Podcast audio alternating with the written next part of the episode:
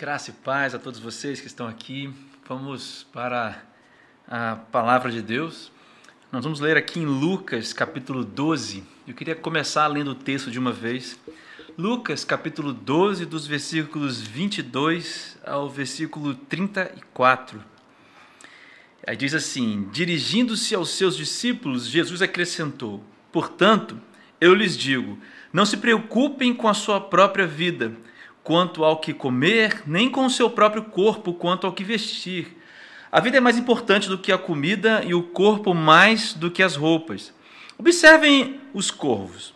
Não semeiam nem colhem, nem têm armazéns nem celeiros. Contudo, Deus os alimenta e vocês têm muito mais valor do que as aves. Quem de vocês, por mais que se preocupe, pode acrescentar uma hora que seja a sua vida? Visto que vocês não podem sequer fazer uma coisa tão pequena, por que se preocupar com o restante? Observem como crescem os lírios do campo. Eles não trabalham nem tecem. Contudo, eu lhes digo que nem Salomão, em todo o seu esplendor, vestiu-se como um deles.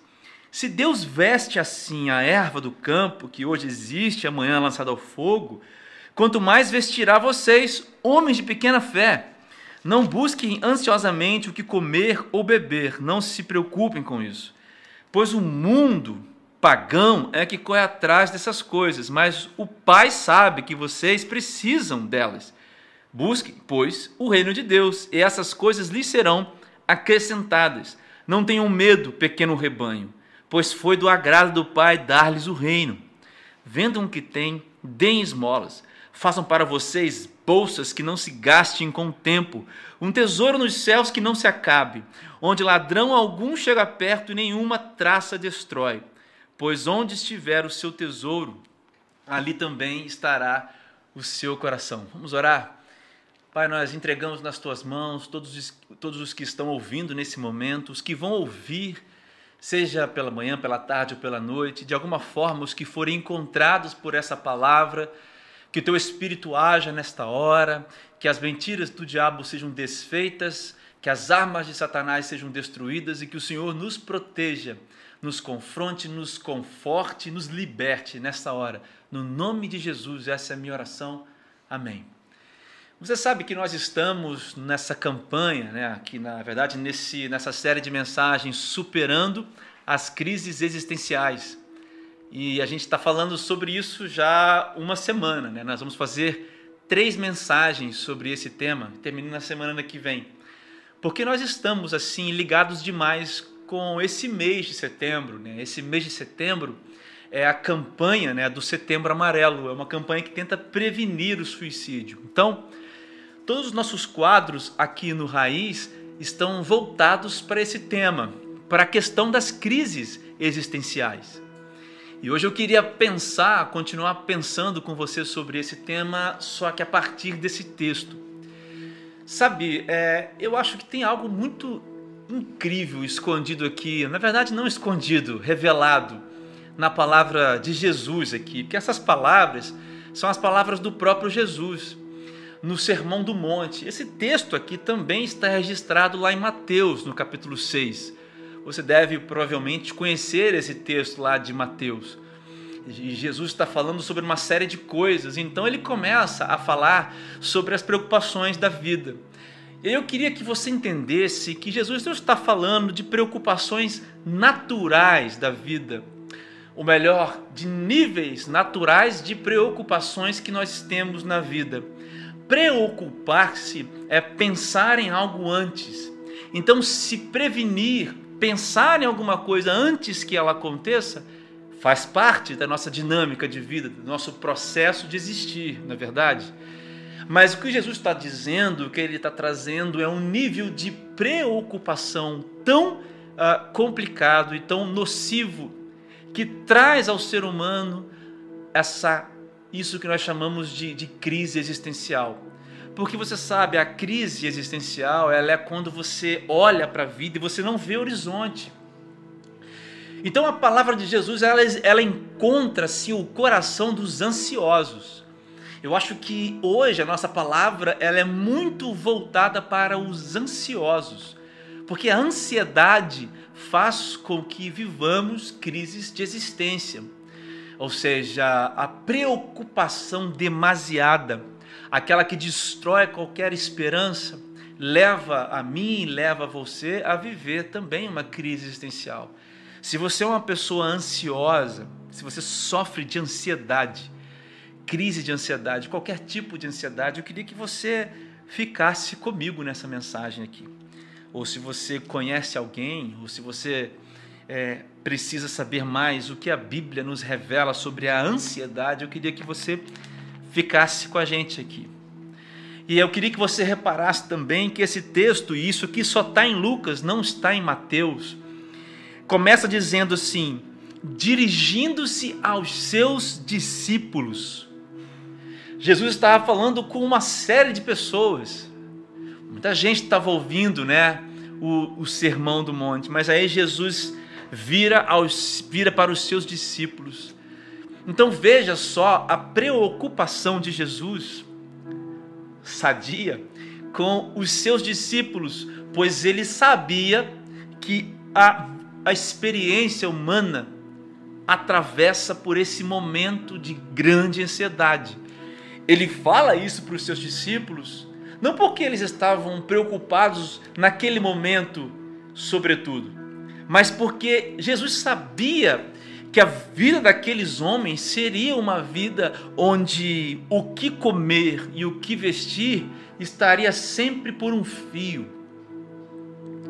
Por isso que Jesus já diz isso para esses homens: olha, o que vocês precisam, fiquem tranquilos, que Deus vai dar.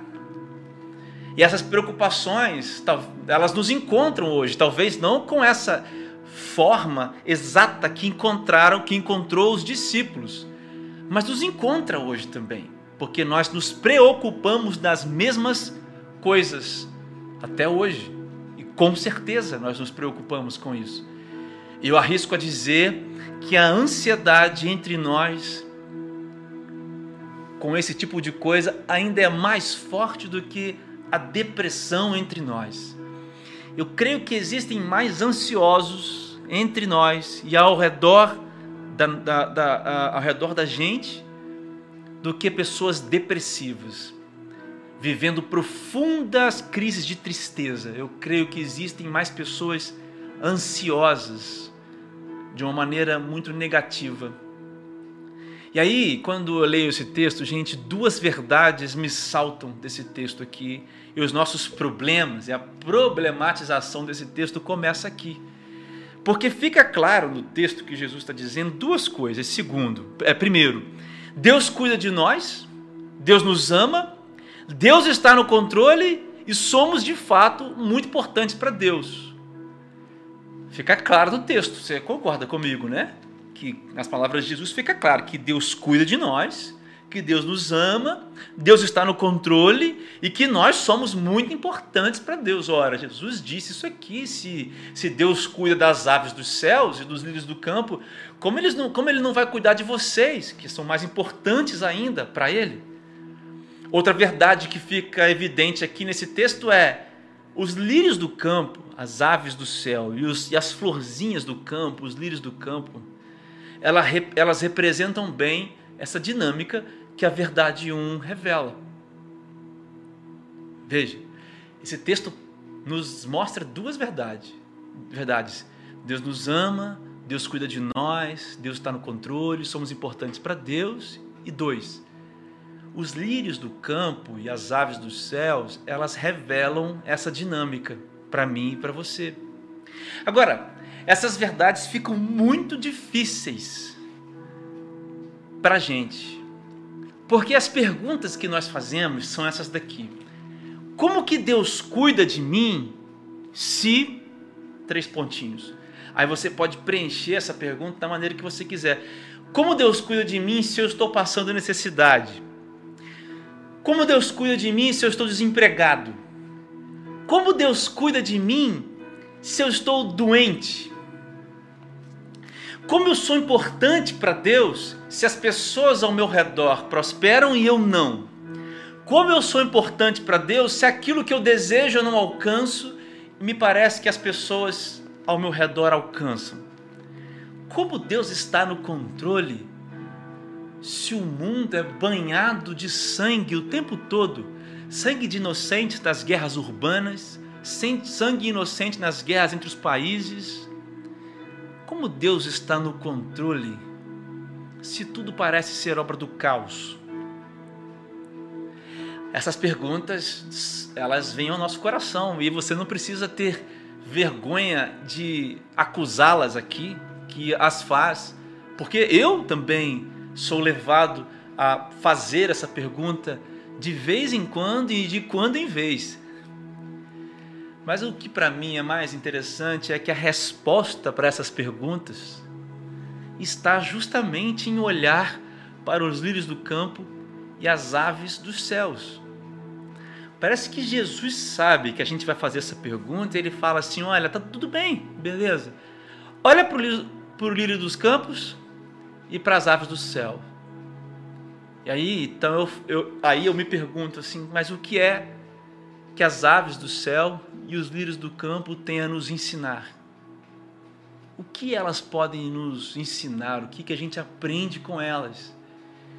E eu creio que três coisas, essas obras da criação, os passarinhos do céu, as florzinhas do chão, elas nos ensinam três coisas: silêncio, obediência e alegria. E é sobre isso que eu quero conversar hoje com você. No versículo 27, a palavra diz assim: Observem como crescem os lírios do campo. Eles não trabalham nem tecem. Eles não se preocupam, né? Contudo, eu lhes digo que nem Salomão, em todo o seu esplendor, vestiu-se como um deles. E aí eu queria que você tivesse na sua mente essa ideia do silêncio. Que silêncio é esse?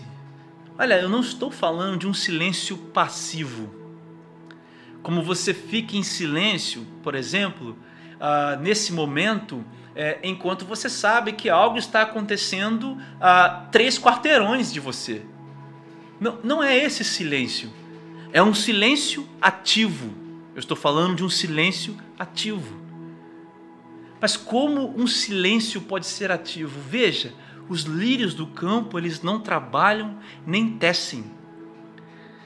Mas parece que os lírios do campo têm uma comunicação com Deus. Sabe que eu penso que não existe uma barreira entre os lírios do campo, citados por Jesus, e Deus. E aí, para a nossa vida, o silêncio ativo é o ato de escutar a voz de Deus em diálogo de oração. Gente, os lírios do campo nos ensinam a, a, a, ter uma postura de silêncio ativo em Deus, porque essa posição de silêncio ativo está na oração. Essa posição que nós temos de silêncio diante de Deus, de ouvir a voz de Deus, está na oração. Quanta gente ora achando que não está num diálogo. Sabe, as pessoas perderam o temor e o tremor diante de Deus elas não têm ideia diante de quem elas, elas estão. Pior do que isso, de não ter ideia de diante de quem elas estão, é achar que não estão diante de ninguém. Pior do que ter uma ideia errada de Deus, é achar que não se vive diante de Deus. Isso é pior ainda. Agora, a nossa comunicação com Deus, meus queridos irmãos e amigos, ela é um diálogo. Ora, você só fala, você só fala, você só fala, você só fala, e você não aprende a ficar em silêncio, um silêncio ativo, esperando a resposta de Deus. Onde está a resposta de Deus? Na Sua palavra. Você precisa aprender a meditar na palavra e em silêncio ouvir Deus. E se você não sabe do Deus que você está diante dele, é porque você não tem temor e tremor diante de Deus. Porque eu tenho absoluta certeza que se você estivesse diante do presidente da República, sendo ele benquisto por você ou não, você não teria uma posição de afronta ou uma posição de não esperar falar. Se você estivesse diante de um juiz, você ficaria quieto esperando o seu momento de falar. Por que, que você e por que, que nós não adotamos e não aprendemos a ficar em silêncio diante de Deus? Porque nós não sabemos o que é um diálogo. Nós falamos, falamos, falamos, falamos e não sabemos ouvir a voz de Deus. Existe uma mensagem aqui no nosso canal no YouTube que é a capacidade de sentir. Está aqui, você pode procurar no Celebra Raiz. E eu falo, a gente trata sobre isso. Queria que você desse uma olhada nessa mensagem, se você não sabe ficar em silêncio e ouvir a voz de Deus. Outra coisa que o silêncio ativo é, é estar em posição de fé. Você está em posição de fé porque Deus é o que é. Isso é muito incrível, porque essa é a posição do lírio do campo. Ele, veja, ele não só está em silêncio, mas em posição de fé. O que significa essa posição de fé? Porque Deus tem o comando, ele simplesmente está ali, esperando o comando de Deus. Olha, meus irmãos, estar em posição de fé é manter os olhos abertos quando nada se vê. Estar em posição de fé é ter um coração certo mesmo que os olhos não vejam. Os lírios não pararam de crescer. Estar em posição de fé é a posição que precisamos estar para que o movimento de fé aconteça. O silêncio ativo é estar em posição de fé, quietos, mas em posição de fé. Em silêncio, mas em movimento de fé. Porque nós estamos em Deus e Deus é. Olha o que diz aqui o versículo 28. Se Deus veste assim a erva do campo, que hoje existe amanhã lançada ao fogo, quanto mais vestirá vocês, homens de pequena fé. E aqui está a grande questão, meus irmãos, do silêncio, porque ouvir a voz de Deus te coloca em movimento. É claro que se você não ouve a voz de Deus, que movimento você tem? Sabe qual é o movimento de quem não ouve a voz de Deus? O movimento contrário da fé. O movimento da prova substancial das coisas. O movimento daqueles que precisam ver para crer. E não o movimento daqueles que creem sem ver. Então, se você não tem diálogo se no silêncio você não ouve a voz de Deus, é claro que você não vive em movimento de fé, porque nada alimenta a sua posição de fé. Mas hoje eu queria assim pedir a Deus, é o Espírito Santo que te, co te confrontasse, te tocasse, a você viver o silêncio ativo, que te coloque em movimento de fé. E esse movimento ele é contrário à ansiedade. Porque a ansiedade, meu querido amigo, paralisa, assim como todo medo paralisa. Nós falamos disso na sexta raiz passada, está lá no nosso Instagram. A vida é assim, olha, medo e aí parada, fuga. Mas a fé é medo e movimento de fé. Essa é a vida cristã. A segunda coisa é que os lírios do campo e as aves dos céus nos ensinam em resposta àquelas todas as perguntas que nós fizemos no início é a obediência. Veja que é, Jesus diz no começo, meus discípulos, aliás, é, ele vira aos seus discípulos e diga, e diga, e diz, portanto eu lhes digo, Jesus está falando aos seus discípulos. E por que, que ele está falando aos discípulos dele? Porque ele sabia que a ansiedade poderia levar aos discípulos perderem o foco. Por que, que Jesus está dirigindo-se aos discípulos? Porque ele sabia que essa ansiedade, essas preocupações poderiam fazer esses homens perder o foco, o foco da missão. E como é que isso se aplica a mim e a você hoje? Presta atenção nisso aqui, que isso é importante. Os versículos 29 a 31 desse texto lá de Lucas diz assim: olha, não busquem ansiosamente o que hão de comer ou beber. Não se preocupem com isso. pois o mundo pagão é que corre atrás dessas coisas, mas o Pai sabe que vocês precisam delas. Busquem, pois, o reino de Deus, e essas coisas lhes serão acrescentadas. É aqui que essa passagem toca a minha vida e a sua no que diz respeito à obediência. Jesus não disse, não busquem o que comer. Ele, diz, ele diz não busquem ansiosamente, de maneira que isso, isso leve vocês a uma situação de vida, de existência de vida prejudicada. E aí ele diz assim: busquem, lá em Mateus está escrito, busquem em primeiro lugar. E aí você está ouvindo isso daqui há muito tempo, e a primeira ideia que a gente tem é: vamos fazer primeiro as coisas do reino de Deus. Vamos fazer as coisas de Deus, vamos na igreja. Primeira coisa, se tiver uma festa para ir ou a igreja para ir, eu tenho que escolher ir na igreja. Se tiver é, uma célula para ir ou ficar com a minha família, almoçar e jantar com a minha família, eu vou para a célula. É, se tiver que tocar na igreja ou estudar para uma prova, eu tenho que escolher tocar na igreja. Talvez você tenha essa ideia totalmente errada do que Jesus está dizendo.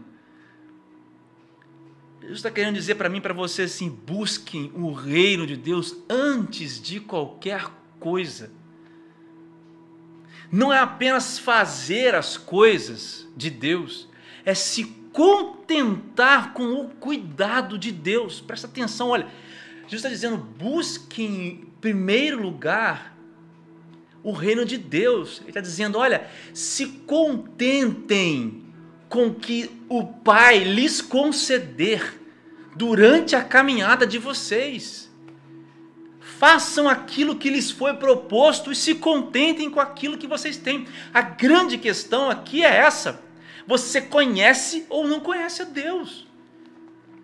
Como que você vai se lançar numa caminhada de vida se você não conhece quem está lhe prometendo, quem está lhe garantindo o sucesso da caminhada?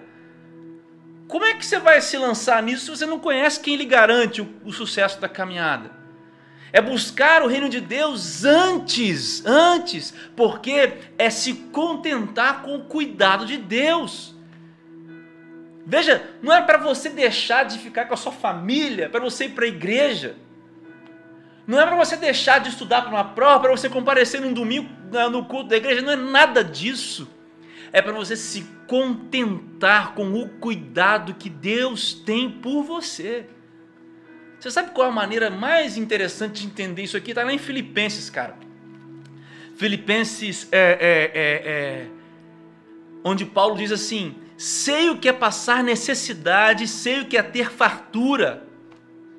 Aprendi o segredo de viver contente em qualquer situação, seja bem alimentado, seja com fome, tendo muito ou passando necessidade. Eu posso todas as coisas naquele que me fortalece. É isso aqui. Buscar o reino de Deus em primeiro lugar é isso aqui. É saber isso daqui. Eu posso todas as coisas naquele que me fortalece. Eu posso estar aqui passando necessidade. Eu posso amanhã ter muita coisa. Eu posso não ter coisas amanhã, mas eu sei quem é que me fortalece. Por isso, eu busco primeiro quem cuida de mim. É sobre relacionamento. Não é sobre tarefas na igreja que você cumpre, pelo amor de Deus.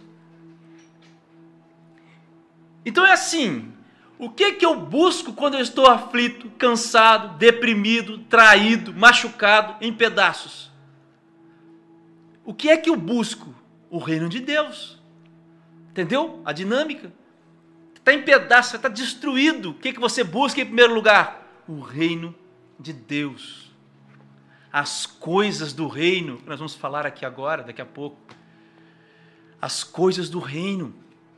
Veja, eu não estou dizendo para você não buscar ajuda médica. É óbvio que não, você precisa disso. Claro, nós somos humanos e precisamos. Mas a questão é que se você diz conhecer a Deus, o Criador do universo que criou você vai cuidar de você. Portanto, busque em primeiro lugar Deus, quando tudo tiver horrível, quando tudo tiver também muito bom. Por que, que você deve fazer isso? Porque é uma ordem, e aqui entra a obediência. Busquem em primeiro lugar o reino de Deus. Isso é uma ordem. Então, quando você não busca o reino de Deus em primeiro lugar, você está desobedecendo. E olha, toda desobediência é um pecado e todo pecado é uma desobediência. Você está entendendo o que eu estou dizendo? Eu não estou falando para você sair daqui e frequentar a igreja. Apesar de ser mandatório que você tenha comunhão com os irmãos. O que eu estou dizendo é que você não pode colocar outra coisa para buscar em primeiro lugar a não ser as coisas que Deus tem para você. Um relacionamento com Deus e a missão que Ele te deu. E deu para todos os seus filhos, que é ir e pregar, ser luz, ser sal da terra. E olha só, se já nos foi dado, meu irmão, é uma ordem muito séria.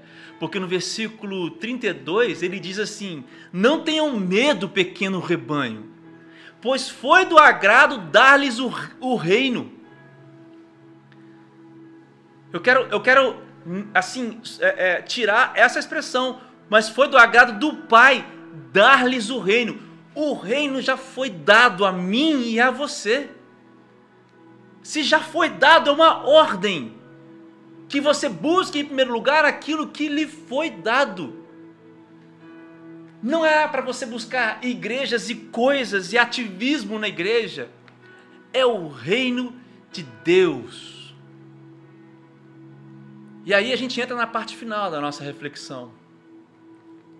A terceira coisa que a gente aprende com essa passagem é a alegria. Porque o versículo 32 diz: Não tenham medo. Não tenham medo, pequeno rebanho, pois foi do agrado do Pai dar-lhes o reino. Meu amigo, Jesus está falando para os discípulos. Esses homens, alguns capítulos depois, leia Atos, esses homens fundam a igreja primitiva é essa igreja que esses homens, que esse pequeno rebanho fundou, com o poder de Cristo sobre eles, é essa igreja que chegou até mim, até você. Essa palavra é para mim e é para você. Não tenha medo, porque foi do agrado do Pai dar-lhe, dar a você o reino. E sabe o que significa isso aqui? Não tenham medo. Significa, sinto então alegria. Mas alegria com que e por quê? Vou traduzir para você então o reino que lhe foi dado, que foi dado a mim, foi dado a você. Me parece que Jesus está sendo muito claro ao dizer: tenham alegria por ter acessos aos benefícios espirituais do reino. É por isso que Jesus diz: não tenham medo, porque vocês agora têm acesso aos benefícios espirituais do reino. Tá bom, André, quais são os benefícios? Gálatas 5, 22 23. Fruto do Espírito: alegria, amor, paz, paciência, amabilidade, bondade, fidelidade, mansidão e domínio próprio. Veja se cada uma dessas qualidades não é exatamente e de alguma forma contrário ao que a ansiedade produz e o medo produz em você. Busquem, pois, aquilo que lhes foi dado. Busquem em primeiro lugar os benefícios espirituais do reino. Essa é a chave. Fruto do Espírito. Mas é só para quem vive com o Espírito, para quem tem relacionamento com Deus. Alegria por ter acesso ao consolo e à herança eterna. E essa é a maior alegria que um cristão pode sentir. Porque o cristão, ele passa por aqui. Ele apenas está aqui, mas ele não é daqui. E isso muda tudo. Isso me faz dizer: morrer é lucro, viver é Cristo. Tem que ter muita coragem, tem que ter muita verdade, muita honestidade com Deus para dizer isso daqui viver é lucro, e, é, morrer é lucro e viver é Cristo. Tem que ter muito peito para falar isso. Mas essa é a grande alegria que nada nesse mundo pode roubar. Filipenses capítulo 3, versículos 13 e 14, o Paulo, o apóstolo Paulo, diz assim: Irmãos, eu não penso que eu mesmo já tenha alcançado, mas uma coisa eu faço, esquecendo-me das coisas que ficaram para trás e avançando para as que estão adiante, eu prossigo para o alvo. Que alvo? A fim de ganhar o prêmio do chamado celestial de Deus em Cristo Jesus. Paulo está falando, olha, eu prossigo para o alvo. E o meu alvo é o quê? É alcançar a coroa que ele mesmo diz lá em, em Timóteo, no capítulo 4, na segunda carta a, a, a Timóteo. Ele diz: Olha, corri, combati o bom combate, corri a boa corrida, estou pronto para receber a coroa que está reservada para todos aqueles que estão aguardando em Cristo Jesus. O dia em que a corrida acabará Jesus está dizendo: tenham alegria, porque vocês têm acesso agora à herança eterna, ao consolo eterno. Essa alegria não pode passar despercebida do meu coração e do seu. Cara, isso é muito sério. Porque se você não tem alegria em saber que encontrará um lugar onde não há choro, dor, não há mais essas coisas. Se não há alegria no seu coração, quer dizer que as outras coisas tomaram o seu coração. E preste atenção comigo agora. Essa alegria, ela não foi dada aos lírios do campo, nem às aves do céu. Que coisa incrível! Porque o que a gente aprende com os lírios do campo e com as aves do céu é que esta alegria não foi dada a eles, porque não existe consciência neles eles não podem dizer conscientemente aonde está o tesouro deles. Cara, olha o versículo 24. Jesus está continuando esse mesmo texto de Lucas 12. Ele está terminando essa fala e termina assim: olha, vendam tudo, conquistem o tesouro que, que não pode ser ah, é, tirado de vocês, que está nos céus. Ele termina falando: pois onde estiver o seu tesouro, ali também estará o seu coração. O coração ansioso está em outra coisa, o tesouro. O que há de mais valor da sua vida, quem está em profunda ansiedade não está em Deus. Então, André, você está falando que cristão não pode ficar ansioso? É claro que não. O que eu estou falando é que esses que estão em crise de ansiedade não podem, que conhecem a Deus, não podem querer enfrentar isso sem saber aonde está o tesouro do seu coração. Esse é o ponto. Esse é o grande ponto. Então, assim, a pergunta onde está o seu tesouro, talvez seja a pergunta que você esteja esperando que eu faça para você agora. Então, assim, aonde está o seu tesouro? Tá bom, mas eu acho que a pergunta não é essa, porque você sabe responder essa pergunta. Minha pergunta é a seguinte: Que tesouro é capaz de sustentar o coração do homem nas horas mais difíceis? Essa é a pergunta que mais importante e que responde tudo aquilo que a gente falou lá no início. Que Deus cuida de mim, que Deus está no controle, que Deus é bondoso. Qual é o tesouro capaz de segurar e sustentar o coração do homem nas horas mais difíceis? Dinheiro? Realização profissional? Casamento? Filhos? Talvez eu esteja falando para alguém que tem todas essas coisas. Se você tem dinheiro, você sabe e não tem Deus, e se o seu tesouro é o seu dinheiro, você sabe que na hora que a doença vier, nem toda a sua fortuna vai ser capaz de comprar a sua saúde. Você sabe também que o seu sucesso profissional fica sempre por um fio. Nós estamos vivendo uma pandemia. Quantas empresas não fecharam? Quantas pessoas na Europa, nos países ricos, não foram atingidas por, uma, por um vírus? Se o seu tesouro são as pessoas, quem é que te garante que elas estarão aqui amanhã? Se os seus tesouros são seus filhos, seus pais, seu marido, sua esposa, se esse é o maior tesouro da sua vida, quem garante que eles estarão aqui amanhã? Tanto em vida, quanto ao seu lado mesmo. Então eu faço outra pergunta. Isso aí que você elege como tesouro da sua vida, dá conta das suas crises existenciais? esse negócio que você elege como sendo o tesouro da sua vida.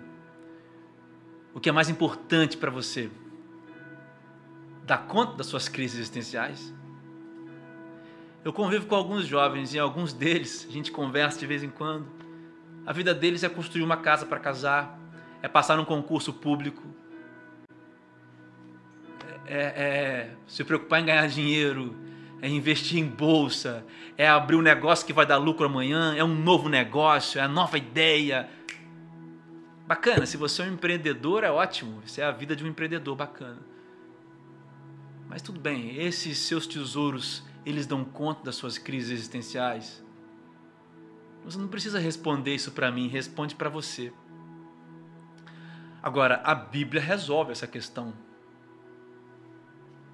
Bíblia diz João capítulo 4, versículo 14, Jesus diz assim: Olha, mas aquele que beber da água que eu lhe der, nunca terá sede. Porque a água que eu lhe der se fará nele uma fonte de água que salte para a vida eterna. Mais à frente, João capítulo 6, nos versículos 35 e 36, Jesus diz o seguinte: Eu sou o pão da vida. Aquele que vem a mim nunca terá fome, e aquele que crê em mim nunca terá sede. Mas aí Jesus termina dizendo: Mas como eu lhes disse, vocês me viram, mas ainda não creem. Vocês têm visto, nós temos visto o cuidado de Deus. Onde está o Deus que nos cuida? Você está respirando nesse momento. Você chegou até aqui nesse momento. Você comeu uma refeição hoje, mas você comeu. Você comeu todas, Deus está cuidando de você. Mas se as coisas no mundo, em cada uma dessas situações, Deus tem o controle nas mãos. E a bondade de Deus é revelada num médico que ajuda, num psicólogo que chega, na ONU que vai nesses lugares em guerra porque numa outra ponta, o ser humano e o mundo ainda está envolvido pelo pecado destruidor que destruiu o homem. Numa outra ponta da realidade, o homem continua destruindo a si próprio e o próprio mundo. Portanto, não é, não é fácil, aliás, não é difícil que você veja a bondade de Deus quando você pensa que também existe a crueldade, a maldade e o pecado do homem. Deus ainda age com muita benignidade, bondade, misericórdia e graça sobre nós. O problema é que alguns de nós não veem e também não creem. Ou talvez algum de nós veem, alguns de nós veem essas coisas, mas não creem eu deixo essa pergunta final para você. Os tesouros que você tem, eles dão conta da sua, da sua crise existencial? Será que você aprendeu hoje com o lírio do campo e com as aves do céu o silêncio ativo? Você conversa com Deus? Deus fala? Você tem ouvido para ouvir Deus? Você está obedecendo para onde você corre, em qualquer situação. Será que os benefícios do reino são a esses benefícios que você recorre em primeiro lugar? Será que a gente pode ver na nossa vida a alegria pelo consolo e pela herança eterna? E aí, quais são os tesouros? Porque os tesouros revelam quais as fontes que nós recorremos também nas nossas crises. Nós vamos orar agora. E aí, eu não sei se tem alguém deixando alguma mensagem no chat, alguma coisa. mas eu quero orar por você. Eu quero pedir que Deus é, transforme a nossa vida hoje, porque essa palavra, como eu disse, sim, é, essa palavra, esse, esse dia, assim, ela falou comigo primeiro, né? Ela fala as palavras, as mensagens, graças a Deus, o Espírito Santo sempre fala e, e muda alguma coisa. E assim, eu sou um cara que preciso ter mais silêncio ativo, mais obediência e, gente, muito mais alegria. Muito mais alegria. Preciso rever, como você também pode precisar rever, alguns lugares aí onde os tesouros estão. Nosso tesouro é Jesus Cristo. É o que ele nos revelou. Ok. Vamos orar para a gente finalizar. Onde você estiver aí, feche seus olhos. Senhor, eu coloco nas tuas mãos todos os meus irmãos que estão agora ouvindo essa mensagem, que ficaram até aqui conosco, Pai. Abençoa a vida deles. Senhor Deus, traz, ó Deus, a mente, a, o cuidado que o Senhor tem dado. Aplica essa mensagem, Deus, no coração dessas pessoas, no meu coração. Senhor, tem misericórdia de nós, tem, por favor, misericórdia nos ensina a aprender com os lírios do campo, com os passarinhos no céu. Nos ajuda, Senhor, nos ajuda, Senhor, a ficar em silêncio, aprender a ouvir a voz de Deus e fechar as vozes de dentro e ouvir as vozes que vêm de Deus. A voz do Espírito Santo falando conosco. Senhor Deus, nos dá forças para sermos obedientes, porque nós precisamos buscar em primeiro lugar o reino, porque o reino nos foi dado. Senhor Deus, nos ajuda a, a fazer isso, nós precisamos da ajuda. Senhor Deus, nos ajuda também, Deus, a, a ver e sentir essa alegria, de saber que estamos, mas não somos daqui. Nós estamos aqui, mas somos de outro lugar. Verifique e vasculhe o nosso coração, Pai e coloca no lugar certo o nosso tesouro. Verifica, Deus, no coração de cada um agora. Desfaz os sentimentos errados, os lugares errados, as posições de tesouro aqui, de colocar o tesouro erradas. Pai, eu coloco nas tuas mãos todos esses que andam ansiosos. Todos esses, Pai, que andam em crise de ansiedade, como um dia eu andei. Abençoa os médicos para que os médicos tenham, Pai, a, a, a inteligência para tratar essas pessoas. Abençoa os familiares dessas pessoas para que saibam ajudá-los. Mas, Senhor Deus, sobretudo, da calma, da paz, aquieta o coração dessas pessoas. Revela, revela a tua glória a essas pessoas para que saibam que o Senhor é Deus. Revela isso, essa palavra de Jesus a essas pessoas revela a cena do, dos passarinhos no céu e dos lírios do campo. Revela, Deus, revela e aplica a beleza da Sua palavra a esses corações. Deus, eu peço pelos doentes, todos os doentes dessa cidade, todos os doentes com coronavírus, internados em casa, os doentes da alma, os depressivos, os ansiosos, os suicidas, a todos esses, Pai, eu peço no nome de Jesus, os encontra nessa noite. Liberta essas pessoas das amarras e das correntes dos satanás e dos demônios. No nome de Jesus, Pai, no nome de Jesus. O Senhor tem poder sobre a doença, sobre a morte. Cura hoje os enfermos. Os que estão nas cadeiras de rodas, voltem a andar. Os que estão em coma no hospital, voltem a falar, a andar restaura as células, restaura as veias, restaura os órgãos, cura os cânceres, cura o câncer hoje de pessoas, Pai. Esses que estão deitados na cama sem esperança, cura essas pessoas. Eu te peço cura. Sobretudo, eu te peço a cura da alma. Cura essas pessoas, ó Deus, na alma, do, do vírus do pecado. Dá a essas pessoas um lugar aí nos reinos dos céus, no, no, no, no paraíso, na Jerusalém do Alto. Tem misericórdia de nós. Essa é a nossa oração, Pai. No nome de Jesus. Amém.